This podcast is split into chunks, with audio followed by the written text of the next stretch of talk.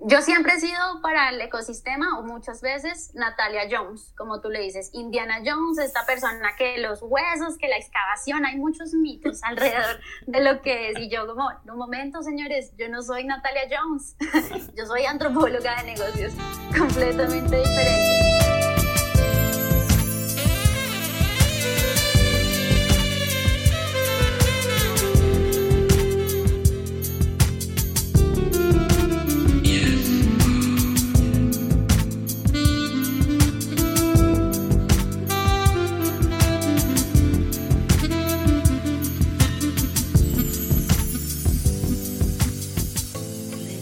Hola y bienvenidos a otro nuevo episodio de Desnudando el UX, el podcast más picante del diseño. Gracias por escucharnos y como siempre me acompaña la genial Fiore. Fiore, ¿cómo estás? Emocionada, la verdad, de tener a una nueva invitada en este espacio. Eh, ya la estábamos esperando con mucho cariño. Sí, sumamente emocionados de poder estar con esta gran invitada. Así que ya dentro de unos segunditos más la vas a conocer un poquito más de su perfil profesional. Así que nada, quédate en este episodio, va a estar sumamente candente. Vamos a hablar de un tema muy chévere que es totalmente disruptivo. Así que nada, empecemos. ¿Alguna vez has escuchado la palabra antropología? Y lo primero que lo asociamos es a la arqueología. Pero también tiene otras ramas de estudio como es la antropología de negocios y este puede aportar una nueva mirada al UX. Por eso, en este episodio hablaremos cómo integrar la antropología al diseño.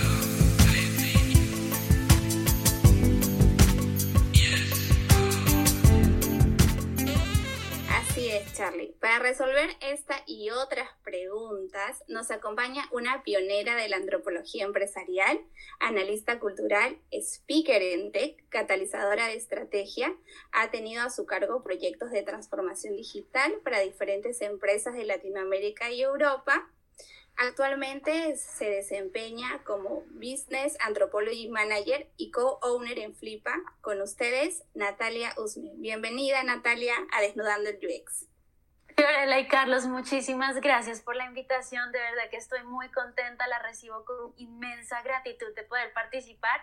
Como le estaba diciendo a Carlos en el backstage, cuando leí nomás el nombre del podcast Desnudando el UX, me emocioné porque desnudar es decodificar, desmenudar, navegar a lo sensorial y siento que este es el espacio para hacerlo, así que muchísimas gracias.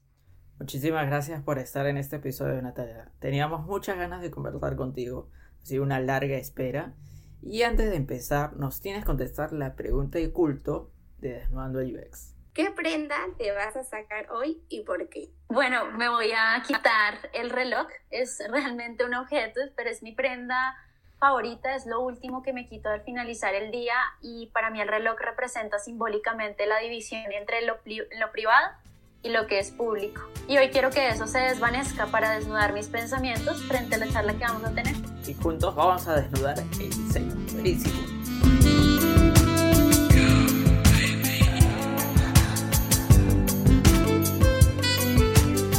Natalia, coméntanos cómo llegaste a la antropología de negocios. Bueno, Carlos, esa es una pregunta súper interesante y yo siempre he creído que en la vida se van generando sus propios hilos, todo va interconectado como diferentes puntos que generan ese sentido para lo que uno es como profesional. ¿Cómo llegué a la antropología de negocios? Mi respuesta es que di mis primeros pasos en la universidad, en el pregrado que hice de lenguas modernas, sin siquiera saberlo, ¿sabes? Eh, allí conocí diferentes referentes. El programa de lenguas modernas está enfocado mucho a los negocios, entonces allí empecé a ver cultura organizacional, comunicación organizacional, negociación intercultural y todo esto, como te das cuenta, tiene un foco en el humano, en entenderlo, en sus prácticas, orientaciones, decisiones, detonantes y factores de relacionamiento con un producto o servicio, que básicamente es lo que es la antropología de negocios, que investiga, diseña e implementa. Y entonces ahí empecé a tocar como esos primeros pinitos.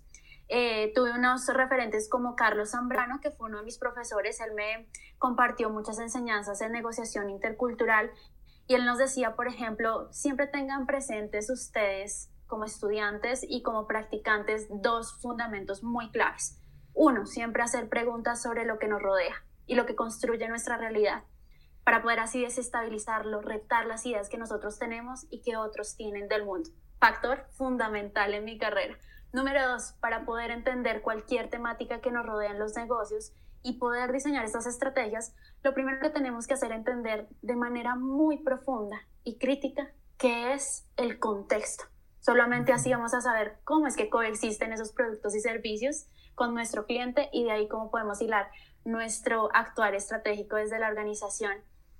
Entonces ahí se fueron una serie de planteamientos, negociación intercultural, que es una de las lecciones más grandes que tú en la universidad es cómo aprendes también a, a leer el lenguaje no verbal, el lenguaje verbal de las personas, cuáles son sus deseos ocultos, vi otras temáticas como por ejemplo comunicación, traducción para los negocios y me gusta muchísimo utilizar esta analogía para traducir nosotros con veracidad cualquier texto. Lo primero que debemos hacer es conocer cuál es el contexto al cual se dirige la traducción, cuál es ese público, cuáles son los lenguajes formales e informales, qué mensaje se busca.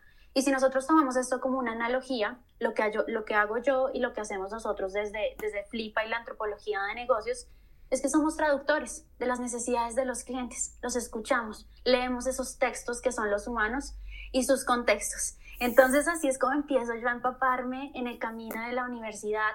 Luego en 2000, eso fue en 2009 cuando empecé a hacer mis primeros trabajos de campo hace ya mucho tiempo realmente.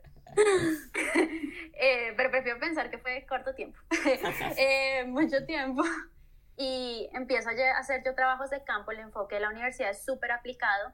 Eh, uno de mis primeros proyectos fue en una empresa de tecnología, entrevistas semiestructuradas, observación participante para diseñar estrategias de comunicación desde ese conocimiento y bagaje teórico, aplicable, por supuesto. Eh, luego viajo yo, moviéndonos súper rápido en el tiempo, en 2012 a Brasil. Y allí en Brasil me empapo de lo que es análisis cultural, eh, análisis del discurso en una de las universidades referentes de Brasil, que es la UNICAMP. Entonces viajo yo a Brasil en 2012 a una de las universidades referentes de Brasil, que es la UNICAMP, análisis del discurso, que es analizar textos, analizar cómo los objetos nos hablan a nosotros y nos dicen cosas. Si se dan cuenta, esto va muy relacionado con el IBEX, por ejemplo, cómo un producto digital le habla a nuestros clientes, qué le está diciendo, cuáles son las narrativas. Entonces yo cojo todo ese conocimiento, genero y diseño metodologías que hoy en día aplico, procesos cognitivos, por ejemplo, que me enseñó muchísimo cómo entender la mente del humano, cuáles son esos detonantes claves y esos factores externos que generan reacciones en el humano. Y todo esto entonces empecé yo a maquinarlo. ¿Qué puedo hacer con este conocimiento? ¿Cómo puedo utilizarlo? Y fui labrando ese camino. Ya cuando me gradué en 2014, empecé a buscar una maestría y en Suecia di con análisis cultural aplicado. Un nombre oh, súper largo. Sí, Pero que básicamente se resume en antropología de negocios, que es tres fases claves. Cómo investigas tú a tu cliente y cómo se relaciona con tu producto o servicio. Una vez tienes ese insumo que se llama Thick Data, datos con contexto, tú diseñas como antropólogo de negocios e implementas la estrategia. Entonces es algo muy end-to-end, muy de inicio a fin en todo el ciclo del proyecto. Y básicamente, contándoles así la historia, es así como llego yo. Todos los puntos se van uniendo y llego yo en el perfecto momento, y la vida en el perfecto momento, a darme esto que es la antropología de negocios y que soy yo a nivel profesional. wow, es una historia bien, bien, sí, bien épica, ¿no? Porque has pasado de las lenguas y de ahí poco a poco has ido encontrando tu, tu, camino y lo que te gusta y te apasiona, ¿no? Porque lo cuentas con mucha pasión y eso es muy, muy chévere. Y me ha gustado eso de, de, que empiezas a leer a las personas, ¿no? Es algo muy importante hoy en, nuestros días, ¿no? Que, que, estamos un poco en la pantalla con este tema de la pandemia, sea complicado, pero igual hay que, hay que profundizar un poco más ahí, ingeniarnos. Y es lo que dices, Carlos y Fiorella, lo que dicen. Eh, yo creo que cualquier cosa que haga uno en el mundo tiene que apasionar para que uno empiece a accionar, a investigar más a fondo. Y esto va muy en línea con lo que hace la antropología de negocios, cómo leo yo el mundo, como tú bien lo planteas, y cómo entiendo yo que todo lo que es digital, hablando desde el UX y cómo se está moviendo el mundo actualmente, todo lo que es digital es social. Cuando yo tengo a mi cliente, mi cliente no solamente se relaciona con esta plataforma, con la aplicación, sino con un contexto sociocultural que lo rodea. ¿cómo puedo yo entenderlo y cómo ese contexto impacta cómo mi cliente va a adoptar, va a generar engagement, va a generar apropiación del producto o servicio? Si yo lo entiendo, perfecto, maravilloso, porque puedo generar ese actuar estratégico e incluso ir 10 pasos más adelante que la misma industria, que la misma línea de negocio. Si no, no sé, ahí empiezo a ver complicaciones. Sí, sí, eso ocurre mucho. Y algo muy importante también que, que mencionabas, este, eh, Natalia, era el tema ¿no? de, de, tener todo este bagaje de conocimiento que tú no, nos estás trayendo ahorita eh, enseñándonos y contándonos un poquito más de tu experiencia y cómo también podríamos aplicarlo al UX, ¿no? O sea, podríamos nosotros, a través de todo este bagaje que tú nos comentas, ¿no? Que has pasado todas estas fases y más que todo ya en la antropología, que es a lo que tú te has enfocado en sí, eh, ¿cómo se puede aplicar la antropología al UX? Bueno, me encanta esa pregunta, eh, Fiorella, porque me la hacen mucho y yo parto de una analogía aquí clave, específicamente hablándolo desde el enfoque de la antropología de negocios. Entonces, para responderles, me gustaría utilizar una película de culto como referencia y analogía. ¿Se han visto Volver al Futuro? Me encanta, es mi, mi, saga favorita. ¿Tu favorita? ¿En serio? Sí, me la puedo ver varias veces, así que la disfruto como la primera vez. Me encanta, yo también me la he visto varias veces y la voy a utilizar para responderles de la siguiente forma. En la película vamos a plantearlo que tenemos dos personajes claves, ¿cierto? Este chico, Mark McFly, que viaja al pasado y sin conocer el contexto de alguna forma del pasado empieza a alterar algunos eventos que luego se vuelven súper relevantes para el presente y que pueden alterar esa realidad. Entonces la trama se centra en cómo el chico puede entender el contexto, realizar un diseño estratégico de sus acciones y así lograr que se estabilice su presente.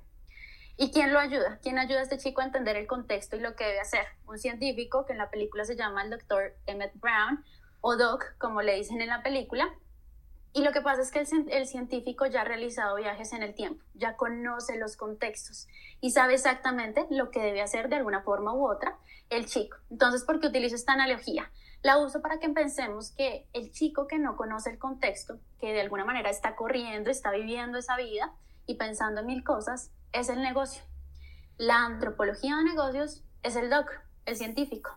Es ese agente futurista que ya por muchos años ha venido estudiando el ecosistema empresarial al cliente, las dinámicas de consumo y relacionamiento con un producto y servicio. De hecho, la antropología de negocios está en el mundo desde 1924.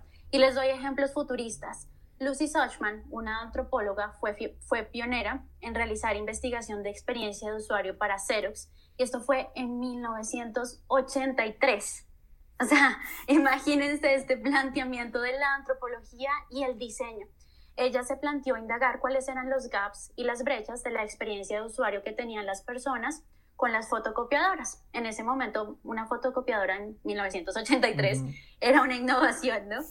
Y entonces identificar qué pasaba cuando las personas se relacionaban con la máquina, cuando se relacionaban solos o cuando iban en grupo o cuando necesitaban sacar cantidad de fotocopias, cuáles eran esos diferentes escenarios y cuál era el entorno que los rodeaba. Y así, gracias a los insights, lo que hizo Lucy, para colocarles este ejemplo, fue generar diferentes estrategias que le sirvieron a la empresa para mejorar y elevar esta experiencia de usuario. Entonces, siguiendo con la analogía del doc y de volver al futuro, la antropología de negocios es eso, es la que centra el negocio, diciéndoles, esto es lo que podemos hacer en X área, en este caso en experiencia de usuario, cuando lo abordamos de forma contextual, cuando vemos todas las piezas que generan este rompecabezas y que se desprenden de estas.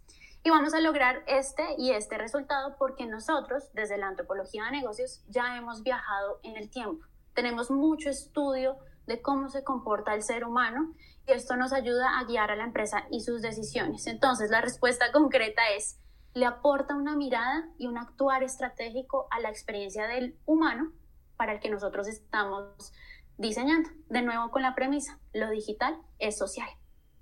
Buenísimo. Ahí, eh, en, Volver al Futuro me acuerdo que había una frase que, que el Dr. Brown y Martin McFly creo que estaban eh, eh, el doctor viene, lo recoge, viene del futuro y, Marty le dice preocupado, le dice, doctor, pero no, no, hay, oh, no hay carreteras, no, no hay un camino para despegar. Y el doctor le dice, Marty, este, a donde vamos no necesitamos carreteras, ¿no? Es como que ya tenía todo, ya sabía cómo iba a despegar, cómo iba a llegar al otro lado, ¿no? Obviamente que hay como que cosas alternas, que como paradojas en el tiempo, que van a alterar alguna planificación, ¿no? Pero también es como, como a través de, la antropología, me imagino, poder eh, controlarlas, ¿no? Poder saber cómo por ese lado a dónde me va a llevar, a qué resultado voy a llegar, a qué punto, ¿no? Porque lo que, más o menos siguiendo la analogía, es como el doctor eh, planifica, ¿no? Si te desvías por aquí, va a pasar esto, si te desvías por allá, es esto, ¿no?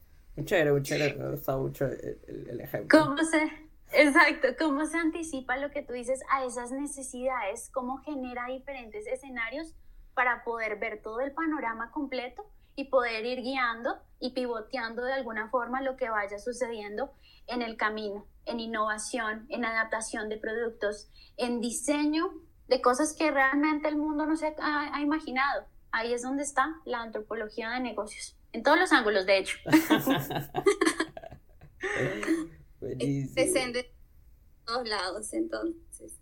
Y Natalia, justo tú hablabas un poquito del tema de, los comportamientos, de cómo la antropología nos ayuda a hacer también mejores UX. ¿Y qué herramientas o frameworks eh, necesitaríamos nosotros para poder hacer un mejor trabajo en cuanto a poder eh, la antropología y el UX nos permita tener un mejor resultado? Ok. Mira que esa pregunta me parece crucial, Fiorella, porque para mí la mejor metodología es la capacidad de análisis. Más allá de las herramientas que nosotros ya tengamos en el mercado, si nosotros tenemos toda disposición, pero aún así tomamos la palabra del cliente plana o simplemente nos enfocamos en lo que el cliente describió, pues pasa a ser de pronto en un error un poquito grave porque no hay análisis, no hay profundidad. Es como esa esfera que nosotros tenemos que ir pelando para mirarle las capas cómo hago las preguntas correctas, cómo me pongo esos lentes analíticos. Y ahí es donde viene la importancia de ver también que gran parte de, lograr esa capacidad analítica es cómo podemos seleccionar teorías de las ciencias sociales, que son las que estudian el comportamiento humano, para que nos den una mirada muchísimo más amplia y no nos quedemos solamente con los sesgos que tiene el negocio y veamos cosas realmente o temáticas, dimensiones y verticales completamente nuevas que realmente generen ese valor. Entonces, mi herramienta más grande es esa, es la capacidad de análisis que me da el apoyarme en las ciencias sociales. Es como tener ese ebook a donde sea que yo voy, lo saco de esa carpetica y voy explorando las diferentes dimensiones y lo que implica el humano relacionándose con ese producto, servicio, estrategia o experiencia. Por supuesto que hay diferentes metodologías el abordaje desde la antropología de negocios clave es la etnografía, que tiene que ver con entrevistas semiestructuradas, observación participante, netnografía, que es la investigación que hace, hace online de las ciberculturas. Y, por y claro que sí, podemos nosotros utilizarlas, pero ¿qué hay de fondo? ¿Cómo nosotros estamos revisando esta información? Y sobre todo la pregunta clave, ¿qué vemos más allá de lo que vemos? ¿Y, y, cómo planteas ese análisis? O sea, desde tu, desde tu perspectiva. eso también tengo la curiosidad de saber. Desde tu profesión, ¿cómo, ¿cómo, la plasmas en, un trabajo? Bueno, yo pienso que todo buen análisis parte de una buena pregunta, ¿cierto? Tú tienes que saber a dónde quieres llegar para poder llegar a ese sitio. Entonces, para diseñar una buena pregunta y desde mi experiencia y también como recomendación a todos los, eh, la comunidad de UX es ok, una buena pregunta parte de la base de entender qué necesita el negocio, qué necesita el proyecto, porque muchas veces no hacen match y qué quiero yo explorar en mi cliente. Una vez hago esa triada, realizo esa triangulación con el equipo, ese sistema de alineación, despierto y desestabilizo los sesgos que también tenemos que pueden influir en el proceso con diferentes técnicas entonces empezamos un análisis que realmente es coherente, que se va a nutrir en el proceso. Paso siguiente que haces, salir al campo. Y, y el campo hablo tanto el campo físico como el campo digital, ¿no? Eh, y explorar, ir explorando con esta herramienta, por ejemplo, que es la etnografía. Y entonces tú vas, sales al campo, exploras y retornas a donde vas a hacer el análisis y sacas las diferentes teorías. Entonces vas y vienes y es en ese vals de reflexión que se logra el análisis. ¿Qué me falta? ¿Qué punto adicional puedo mirar? ¿Por qué otra perspectiva o prisma puedo abordar esta información que realmente me está diciendo su cliente entre lo que dice que hace y lo que realmente hace. Empiezan todas estas preguntas, estos detonantes que nos van guiando por un camino. Y eh, em, antes de esa pregunta, habías tocado un tema muy importante para, también para nosotros, que tú usabas mucho la etnografía y la net, netnografía, ¿no? Entonces, aquí viene la, la pregunta, eh, ¿cómo beneficia la investigación etnográfica al UX?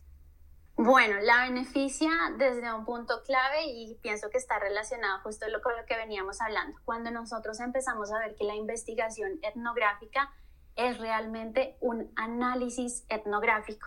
¿Y qué quiere decir esto? Muchas veces siento yo que se ve la etnografía como, bueno, listo, salgamos al campo, vamos a describir lo que vemos, porque es una técnica descriptiva pero ¿dónde está ese análisis? ¿Dónde está ese bagaje, ese punto clave? Esos puntos muertos, esos secretos, esos rincones, esos micromomentos. Entonces, cuando el UX empieza a ver que la investigación etnográfica es más bien un análisis etnográfico, esto le da un valor y una, un proceso muchísimo más robusto a cualquier proyecto.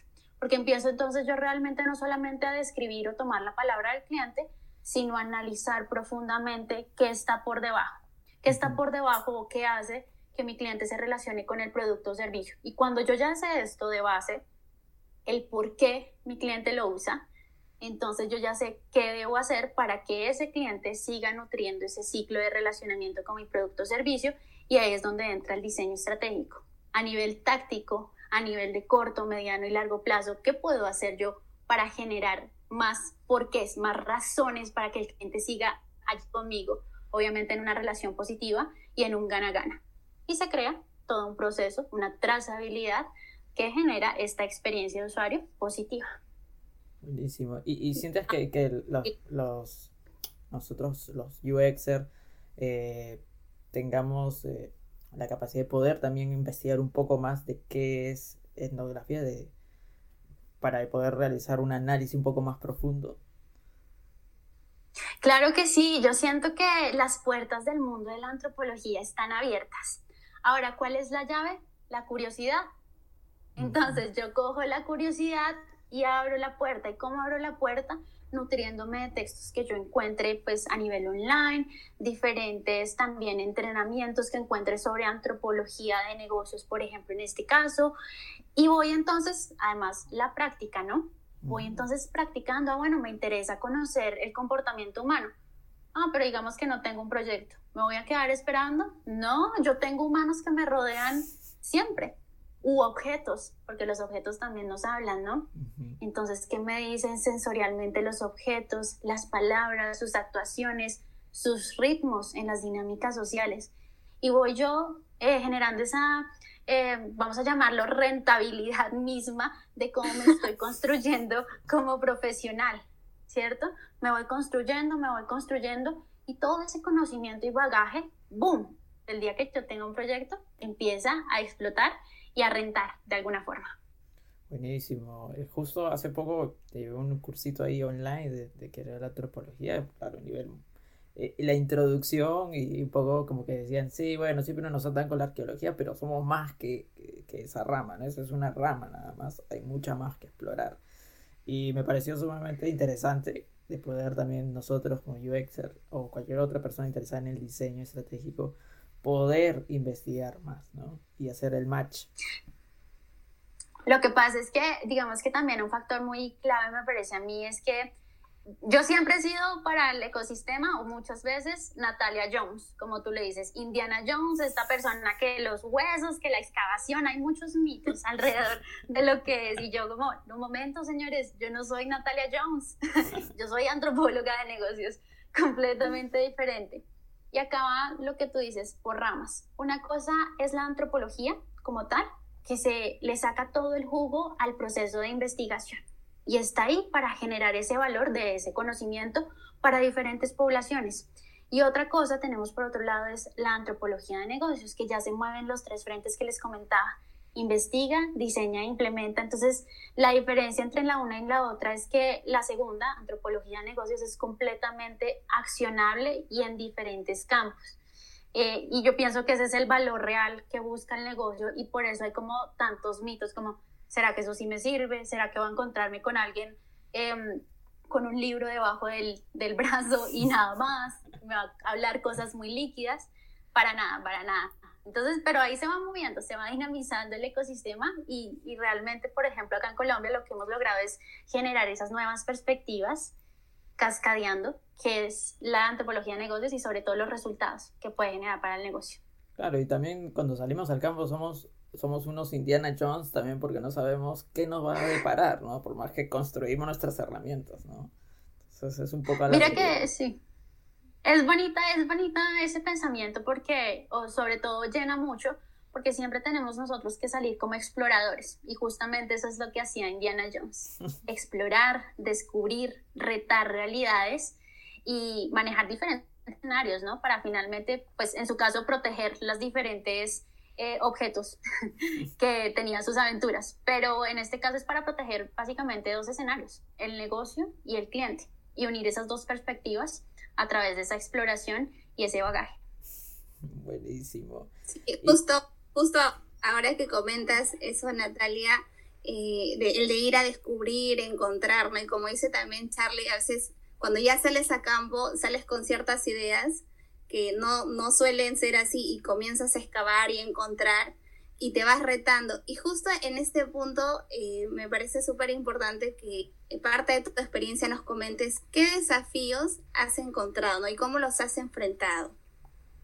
Bueno, les voy a hablar de uno de mis grandes desafíos, tanto desde la antropología de negocios como desde lo que significa mi concepción profesional desde lo que soy como empresaria con mi empresa Flipa. Y la historia empieza así, esto empieza en 2017. Eh, bueno, entonces me avisan, me comentan, está ese hush hush en el mercado, que una multinacional, la multinacional de consumo más grande del mundo, que es AB InBev, dueñas de Stella Artois o de cervezas como Budweiser, están buscando una, una empresa que los ayude con la gestión de cambio para una transformación digital. Y entonces yo digo, pues bueno, vamos a presentarnos.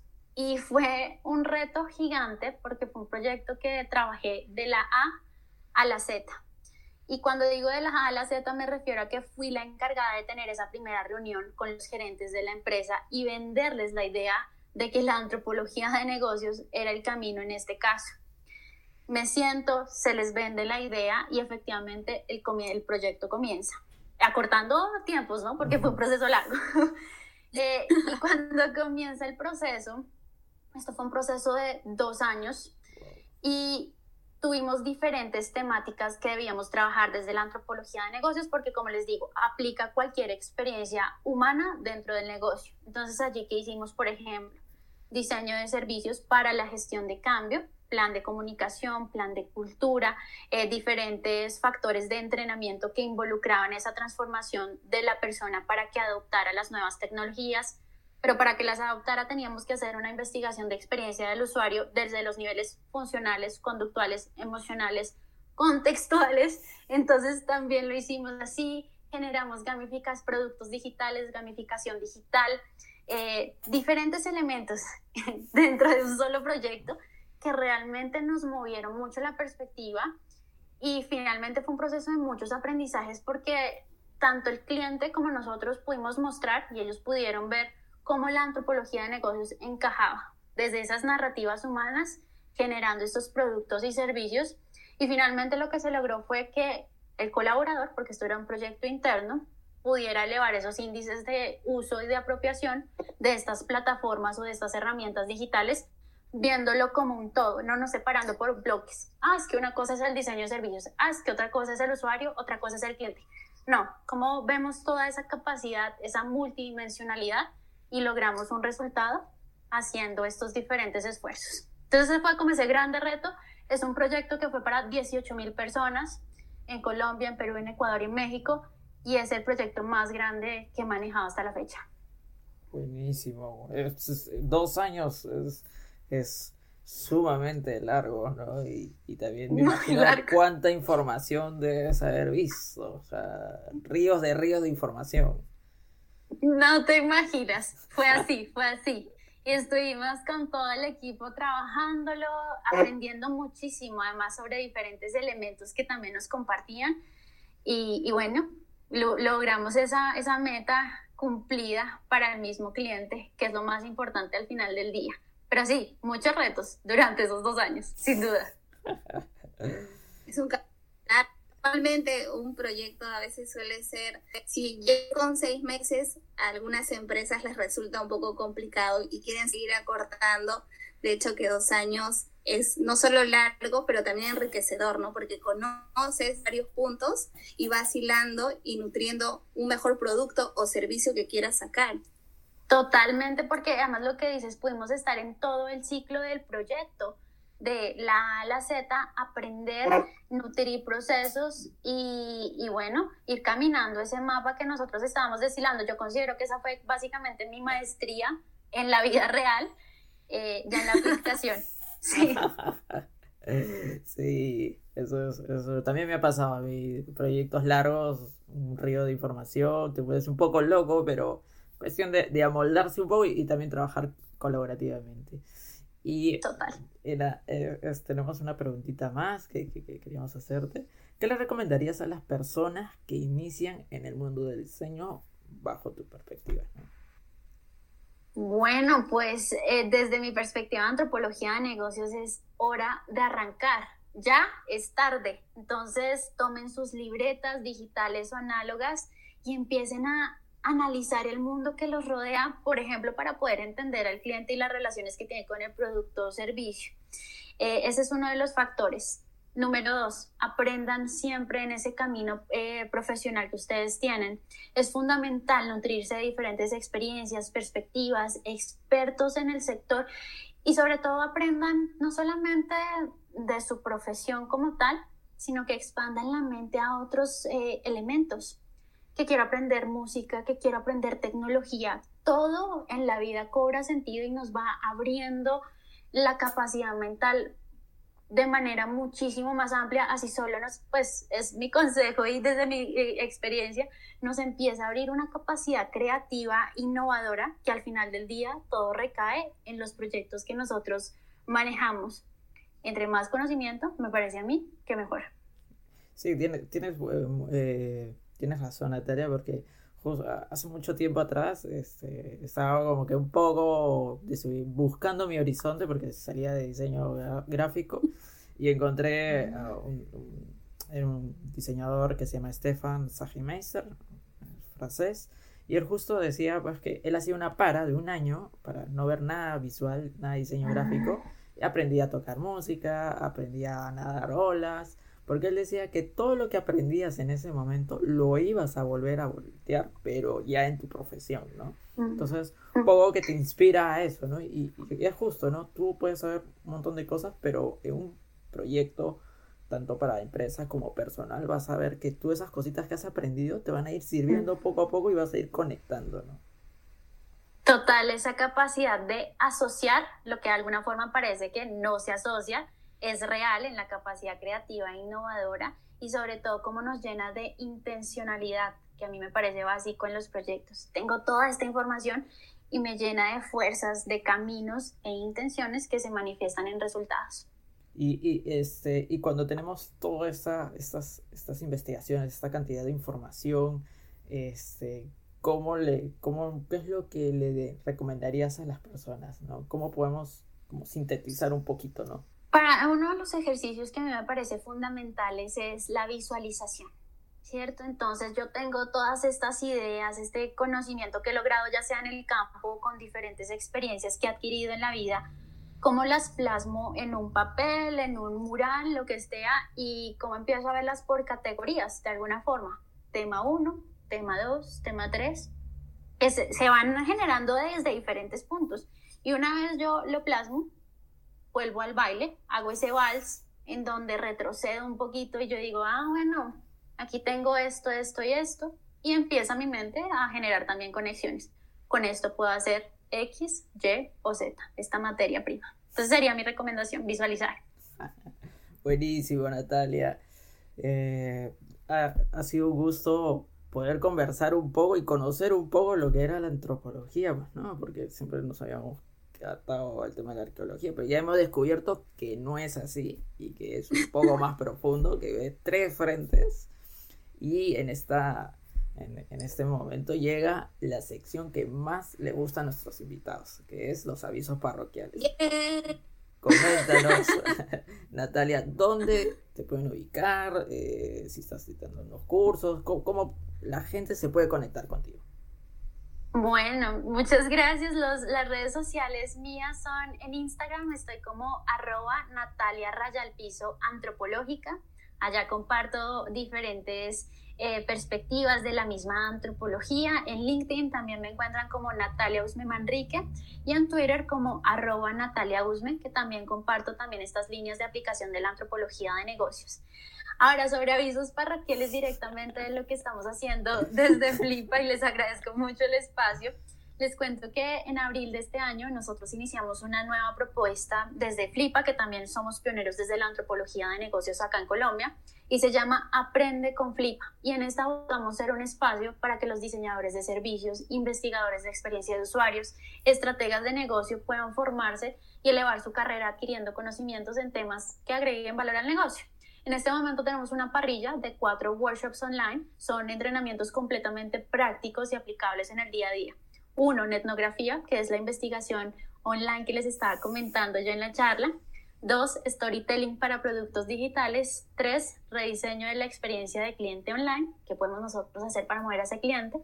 Y número cuatro, y el cliente ahora quién es con estrategias para poder mapear cuáles son sus necesidades actuales y qué podemos hacer desde el negocio. Así que ahí se los dejo. Buenísimo, buenísimo. Creo que, ahí confío de repente nos puedo meter y, y aprender un poco más. Sí Claro, definitivamente. Y sobre todo al, que comentas de storytelling, porque me parece ese increíble. Queremos agradecerte, Natalia, haberte dado el tiempito de aceptar el día de hoy entrevistarte. Y te agradecemos por toda la información que nos has proporcionado, la experiencia que has volcado en este espacio, para que muchos que nos escuchan aprendan y se anoten en tus cursos, en tus workshops. Por favor, no se lo pierdan, tienen que tienen que ir corriendo, porque en verdad Natalia es capaz, ya se han dado cuenta en todo lo que ha hablado, así que ha sido un gusto tenerte en verdad. Ya justo en algún momento le decía a Charlie, hay que invitarla porque realmente ella sabe, realmente tiene un montón de experiencia y estoy segura que a mucha gente le va a ayudar todo el conocimiento que hoy día nos has proporcionado. Así que corran a sus redes, por favor. Y muchas gracias, Natalia. En verdad esperamos tenerte de repente más adelante en otro episodio y hablando un poquito más a profundidad, que sabemos que tienes mucha experiencia y que, y que quisiéramos también que muchos de los que nos escuchan puedan también de tu experiencia aprender más, que es lo más importante.